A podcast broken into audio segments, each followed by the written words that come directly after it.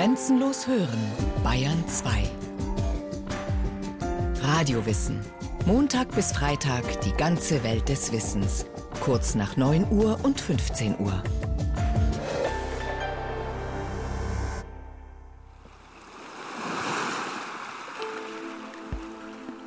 Ebbe und Flut. Die Gezeiten. Das Wort an sich sagt schon alles, denn Ebbe und Flut kommen und gehen auf der gesamten Erde in einem ganz bestimmten Rhythmus, fast wie ein Pulsschlag des Planeten. Dabei sind die Gezeiten nicht etwa ein Selbstgänger und immer gleich stark.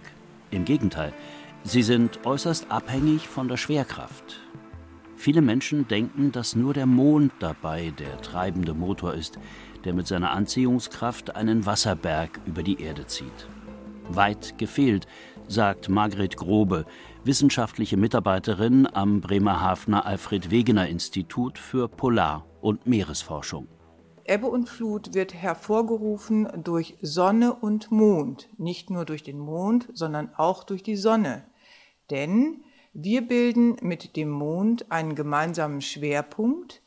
Dieser Schwerpunkt liegt etwa 1000 Kilometer unter der Erdoberfläche und dadurch, dass sich die Erde dreht, entwickelt sich eine Fliehkraft. Das kann man vergleichen mit einem Kettenkarussell. Wenn das Kettenkarussell steht, dann geht nichts nach außen. Wenn das Kettenkarussell sich aber bewegt, fliegen die Sitze nach außen. Und so ist es auch mit der Fliehkraft unserer Erde. So wie im Fall der Gezeiten das Wasser der Ozeane, das dadurch praktisch einen Wasserberg bildet. Allerdings mit Sonne und Mond ziehen in unterschiedlichen Positionen zusätzlich gleich zwei Schwerkraftkandidaten an der Erde. Und das hat eine logische Folge, sagt Margret Grobe. Da wir eben Sonne und Mond als Einfluss haben, haben wir nicht nur einen Flutberg, der sich quasi über unsere Erde bewegt, sondern zwei. Wir haben zwei Wassermassen, die sich regelmäßig durch den Einfluss von Sonne und Mond um unsere Erde bewegen. Dabei ist der Unterschied zwischen Ebbe und Flut, der sogenannte Tidenhub, an vielen Orten auf der Welt anders. Und das hat einen einfachen Grund. Die Landmassen unserer Erde sind sehr unterschiedlich verteilt und je nachdem, ob dieser Flutberg schnell durch zwei Landmassen hindurch passieren kann, dann ist eben nicht so hohes Wasser oder langsam, wenn zum Beispiel im Kanal Dover-Calais sich das Wasser staut, dann haben wir einen sehr viel höheren Wasseranstieg und haben sozusagen einen großen Unterschied zwischen Ebbe und Flut. So wie an der Küste von Wales, wo Fremdenführer Noel Clawson den extremen Unterschied zwischen den Gezeiten täglich erlebt. Der Tidenhub im Kanal von Bristol ist der zweithöchste der Welt. Der Unterschied zwischen Ebbe und Flut beträgt hier bis zu 14,5 Meter. Das bedeutet für die Küstenlinie, dass das Wasser bis hoch an die Deiche heranreicht. Und wenn man nach sechs Stunden zurückkommt, ist das Wasser so weit weg, dass wir hier große Sandstrände haben. Wie sich im Wechselspiel der Tide die Meereslandschaft der Erde mehrmals täglich verändert, muss auch die Natur sich den Gezeiten anpassen.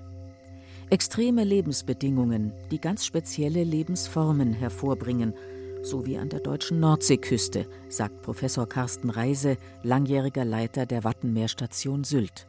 Sie müssen als sehen, wie Sie mit diesen Schwierigkeiten zurechtkommen, haben sich an diese Herausforderung angepasst, aber die, die das eben geschafft haben, die schaffen es dann eben sehr umfangreiche Populationen auszubilden. Ich habe mal ausgerechnet, im ganzen Wattenmeer, da gibt es über 10 Milliarden Wattwürmer. Also das sind schon gehörige Mengen, die da zusammenkommen und das ist natürlich dann attraktiv für die Fische von der Nordsee, für die Vögel, die von weit her geflogen kommen. Also das ist ein wirklich wirkliches Eldorado für die Natur. Ebbe und Flut sorgen also nicht nur für das Wechselspiel der Gezeiten an den Küsten, sondern auch für eine große Vielfalt an Pflanzen und Tieren. Viele davon haben sich zu wahren Spezialisten entwickelt, die mit und von den Gezeiten leben, sagt Waltraud Menger, Leiterin des Nationalparkhauses Wattenmeer in Dorum an der deutschen Nordseeküste. Nehmen wir zum Beispiel die Muscheln. Die Miesmuschel ist bei Wasserbedeckung aktiv Und bei Ebbe schließt sie sich und ist inaktiv. Da geht also der Herzschlag von äh, kurz über 100 Schlägen pro Minute auf unter 10 Schlägen pro Minute zurück. Das ist quasi wie so ein kleiner Mini-Winterschlaf. Wenn die jetzt aber immer Wasserbedeckungen hätten, dann hätten sie auch keine Ruhephase. Und deswegen ist sie auf diesen Rhythmus angewiesen, weil sie darauf angepasst hat. Ihre Physiologie ist auf dieses Ruhen und Nichtruhen angewiesen, auf Ebbe und Flut. Wobei es für die Miesmuschel und andere Meerestiere durchaus gesünder sein könnte, wenn sie das Meer dauerhaft als Schutz über sich stehen hätten. Denn ist das Wasser erst einmal abgelaufen, ist der Tisch im Wattenmeer reich gedeckt. Ganz besonders wichtig ist die Ebbzeit für die meisten Wattvögel. Die bleiben in der Nähe von dem Wasser, aber brauchen die freie Wattfläche, um an Nahrung zu kommen. Und äh, das ist eben auch der Grund, weswegen das Wattenmeer für die Zugvögel, für die Wartvögel so besonders ist. Nahrungsaufnahme im Rhythmus von Ebbe und Flut. Davon sind viele Tiere auf der Welt abhängig, selbst wenn sie es lieber nicht wären und noch nicht einmal auf dem Meeresboden, sondern an Land zu Hause sind. Wie die Wildpferde im Norden von Wales, die regelmäßig vor der Flut auf kleine Hügel flüchten, um nicht zu ertrinken. Wildhüter Chris Dale arbeitet dort am Wales Coastal Path, dem Küstenwanderweg. There are a number of ponies that have lived there for many. Es gibt hier eine Anzahl von Ponys, die seit Generationen in der Gegend leben. Sie haben gelernt, damit umzugehen, wenn die Tide kommt und die Wiesen überschwemmt, auf denen sie grasen. Sie wissen ganz einfach, wo sie vor der Flut sicher sind. Bei Flut sind die Tiere komplett von Wasser umgeben und bewegen sich nicht vom Fleck. Wenn dann die Ebbe kommt, machen sie einfach weiter, als wäre nichts geschehen.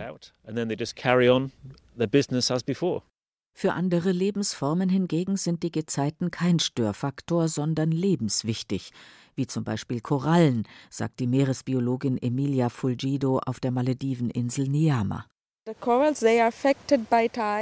Die Tide hat große Auswirkungen auf die Korallen, weil die Gezeiten starke Strömungen verursachen. In Vollmondnächten setzen die Korallen ein bis zweimal im Jahr alle zum selben Zeitpunkt ihre Eier und Spermien frei. Durch die starke Tide und Strömung kann sich der Korallennachwuchs dann sehr weit ausbreiten. Das ist sehr, sehr wichtig. Die Schnittstelle zwischen Meer und Land bilden die Küsten. Hier mussten vor allem die Menschen über Jahrtausende lernen, mit den Gezeiten zu leben. Und obwohl bei Ebbe lediglich der blanke Meeresboden zu sehen ist, machen manche Menschen sich selbst das ablaufende Wasser zunutze. So wie Erhard Juren, er ist der letzte Reusenkrabbenfischer an der deutschen Nordseeküste. Er stellt weit draußen im Wattenmeer aus Weiden geflochtene Fangkörbe auf, sogenannte Reusen. Man fängt immer mit ablaufendem Wasser. Ja, wenn das Wasser wegläuft, dann gehen die Fische ja, die Krabben und Stint und Bott, alles, was es hier so gibt, die gehen dann mit Ablaufwasser hier wieder vom Watt runter. Das Watt guckt ja nachher raus, weil wir ja sechs Stunden Auflaufwasser und sechs Stunden Ablaufwasser haben. Und dann bleibt der Fang in den Reusen hängen. Faszinierend dabei, Erhard Juren fährt bei Ebbe mit einem selbstgebauten großen Holzschlitten ins Wattenmeer raus, um den Fang aus seinen Reusen zu holen. Aber nicht etwa mit Pferden im Gespann, auch wenn die Zugtiere in der Reusenkrabbenfischerei seit Generationen ebenfalls Vierbeiner sind. Ja, das sind meine Watthunde. Das ist Paul, das ist Lisa und das ist Rex. Hallo, na, wollen wir los? Paul, wollen wir los? Ja? Hey? Ihr freut euch schon, ne? Ja, das ist so, wenn die den ganzen Tag so im Stall sind, dann sind sie auch froh, wenn sie rauskommen und dann laufen sie auch ordentlich. Ja, ja, ja, ja. Und das ja. müssen die drei großen Mischlingshunde auch, wenn sie Erhard Juren mit seinem Holzschlitten auf Kufen über das Schlickwatt ziehen wollen. Los geht es direkt am Weserdeich. Das Wasser ist bis zum Horizont verschwunden. Der Schlitten steht hier. Da kommen alle Hunde jetzt gleich vor. Muss den Bus noch eben anspannen. Die Hunde laufen immer dieselbe Spur hin und zurück. Diese können Sie sehen, die ist ja richtig ausgefahren. Und das geht ruckzuck, dann bin ich da. Das sind zweieinhalb Kilometer, zehn Minuten, eine Tour hin, zehn Minuten wieder zurück. Und schon geht es mit den drei Hunden im Gespann auf dem Schlitten los, bevor die Flut zurückkommt und das Wattenmeer wieder unter dem Wasser verschwindet. So, Paul, jetzt ran hier. Hi, immer ran, los, to, to. Während Erhard Juren draußen im Watt seine Fangkörbe leert, sitzt im Hafen des Fischerdorfes Bremen der Krabbenfischer Olaf Schmidt im wahrsten Sinne des Wortes auf dem Trockenen. Der Tidenhub hier beträgt im Schnitt 3,50 Meter. Sein Kutter Claudia liegt bei Ebbe im Schlick des Hafenbeckens. Erst wenn die Flut kommt, kann Olaf Schmidt mit seinem Schiff auslaufen. Und die Flut zeigt ihm auch, wo er die besten Krabben fangen kann. Das weiß ich schon eigentlich von meinem Opa, zu welcher Zeit man wo sein muss. Man weiß zum Beispiel bei wenig Strömung, Niptide, äh, wenn das Wasser besonders klar ist, dass man dann weiter draußen am Tag kaum Kappen fängt. Das Wasser muss, ja, wir sagen muddelig dazu. Oder sämig muss das sein, ne? schön braun, damit die Krabben uns nicht sehen wahrscheinlich. Oder wie auch immer. Krabben sind zum Glück nicht so erforscht, dass man noch immer ein bisschen Nase braucht. Ein bisschen Netze flicken, ein bisschen Rost klopfen und Farbe auf die Reling bringen.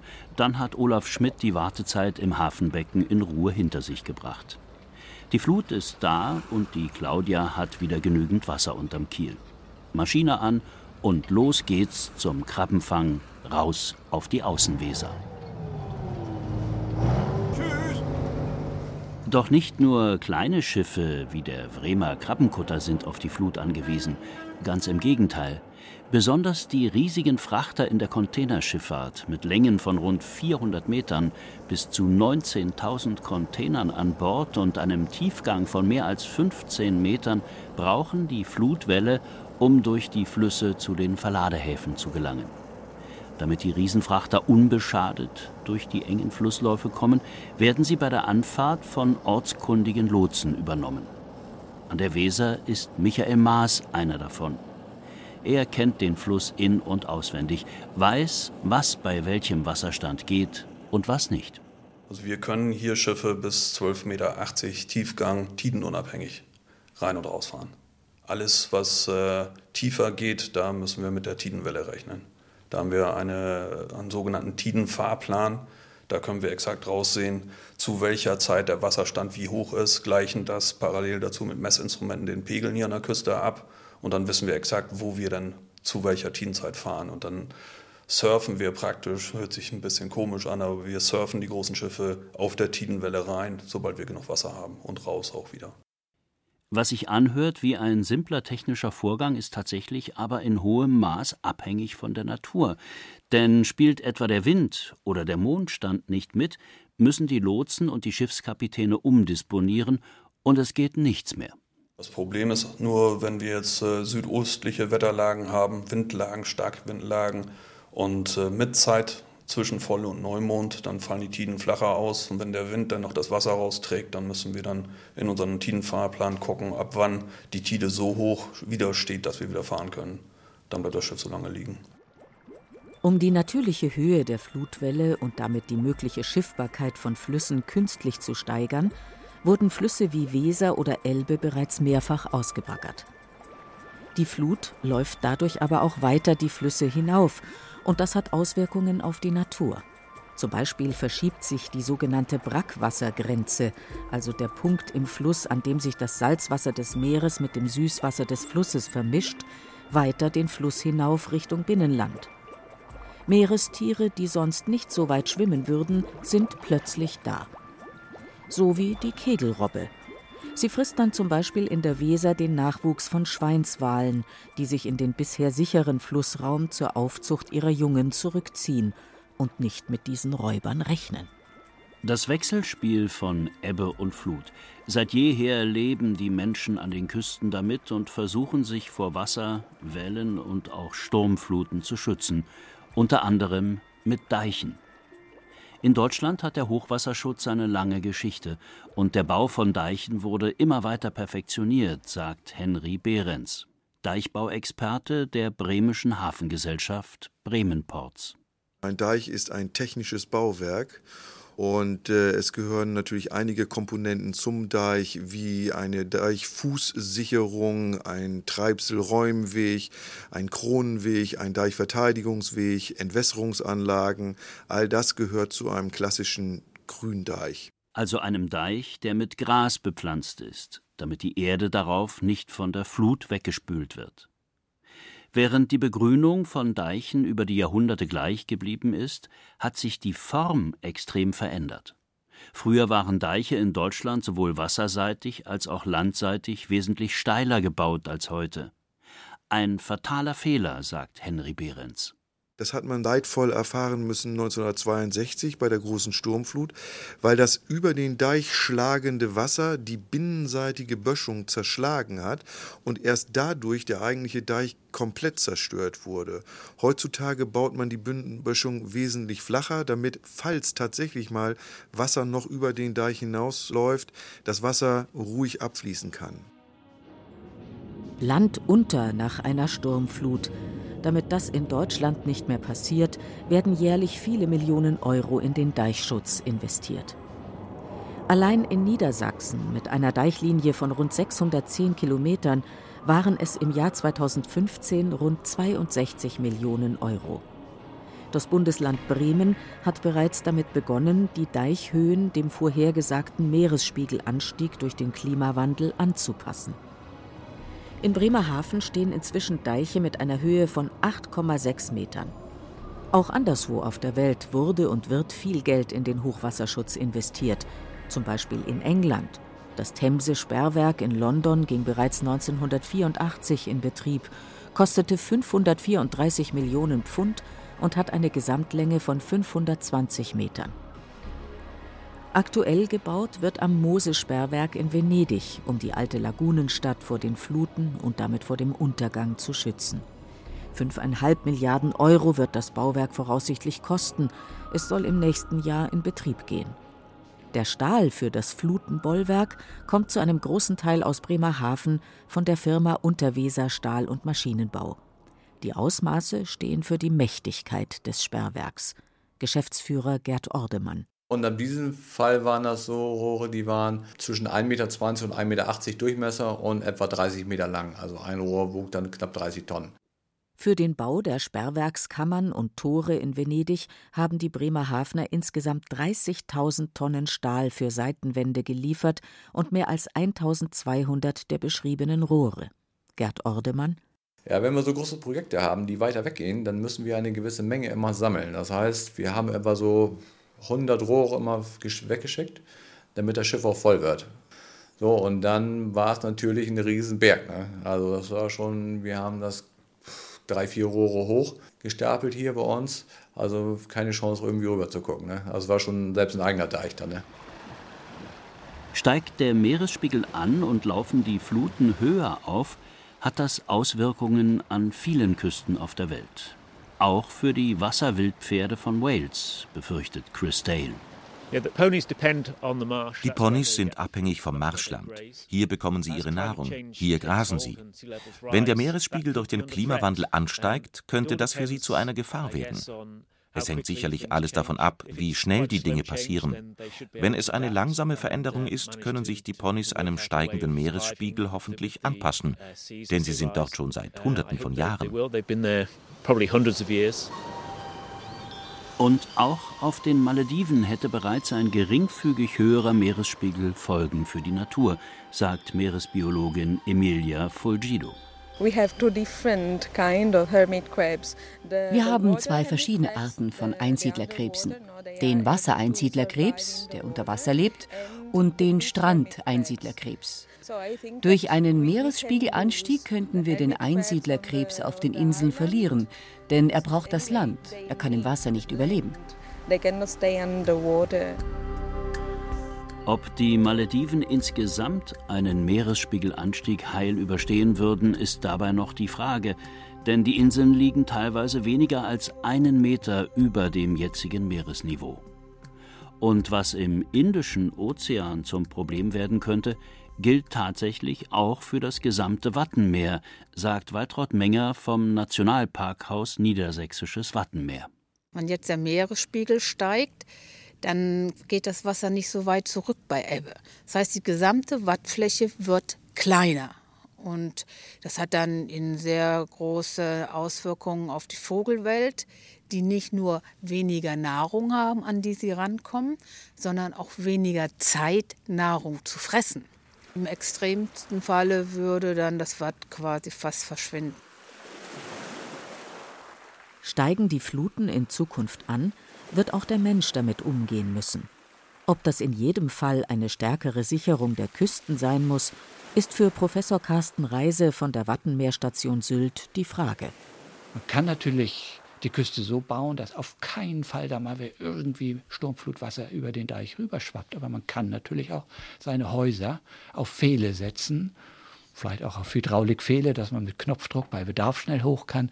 Man kann Häuser auf Schwimmpontons setzen, dass sie auftreiben können, wenn denn mal zu viel Wasser von unten kommt. All das erfordert über lange Zeit viel Umstrukturierung, aber es ist nicht undenkbar. Es ist einfach möglich, so etwas zu tun. Und die Empfehlung des Gezeitenexperten? Bisher haben wir nur immer in die eine Richtung gedacht. Da ist eine von Natur aus sehr veränderliche Küste und wir können besser an dieser Küste leben, wenn wir sie stabilisieren. Aber vielleicht war das ein historischer Irrtum. Vielleicht sollten wir uns umstellen. Und das meine ich auch, wie wir Menschen an dieser Küste vielleicht in Zukunft leben können. Vielleicht müssen wir einfach lernen, beweglicher zu werden.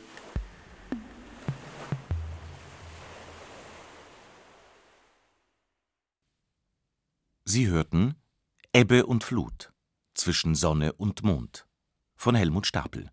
Regie Sabine Kienhöfer. Technik Monika Xenger. Es sprachen Beate Himmelstoß und Detlef Kügo. Eine Sendung von Radio Wissen